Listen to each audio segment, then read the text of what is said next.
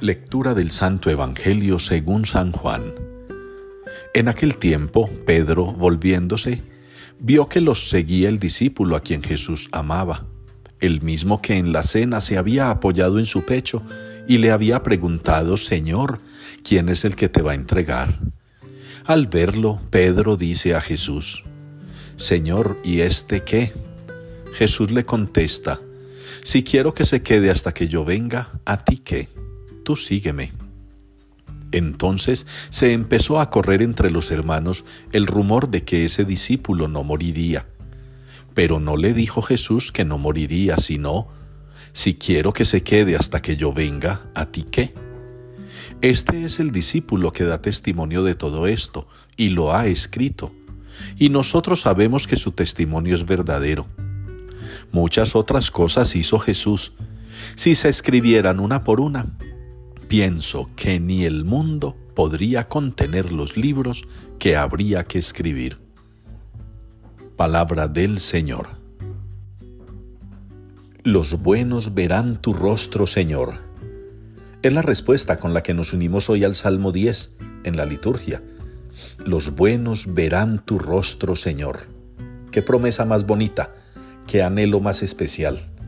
Ser buenos para poder ver el rostro de Dios no solamente considerarnos buenos, no confundir lo que significa la bondad con otras apariencias, no.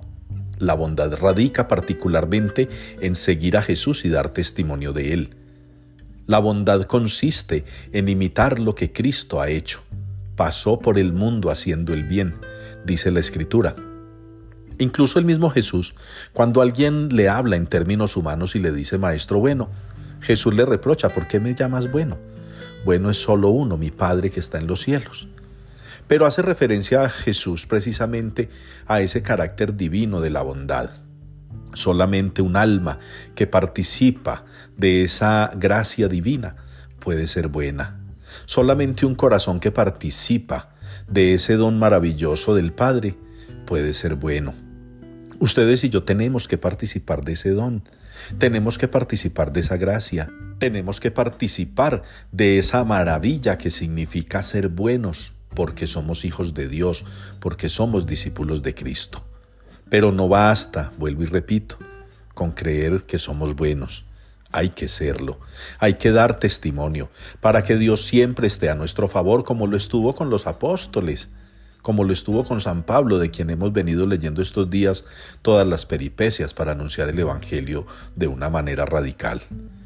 Qué bueno, mis hermanos, que también como el Señor Jesucristo, ustedes y yo pongamos nuestra meta de vida en hacer el bien, en ser bondadosos, en ser buenos, en alcanzar el cielo a fuerza de bien, en responder al mal del mundo con una bondad infinita como la de Dios que ustedes y yo, pues hermanos, podamos aspirar a ver el rostro del Señor, porque somos, no de palabra, sino de hechos, buenos todos.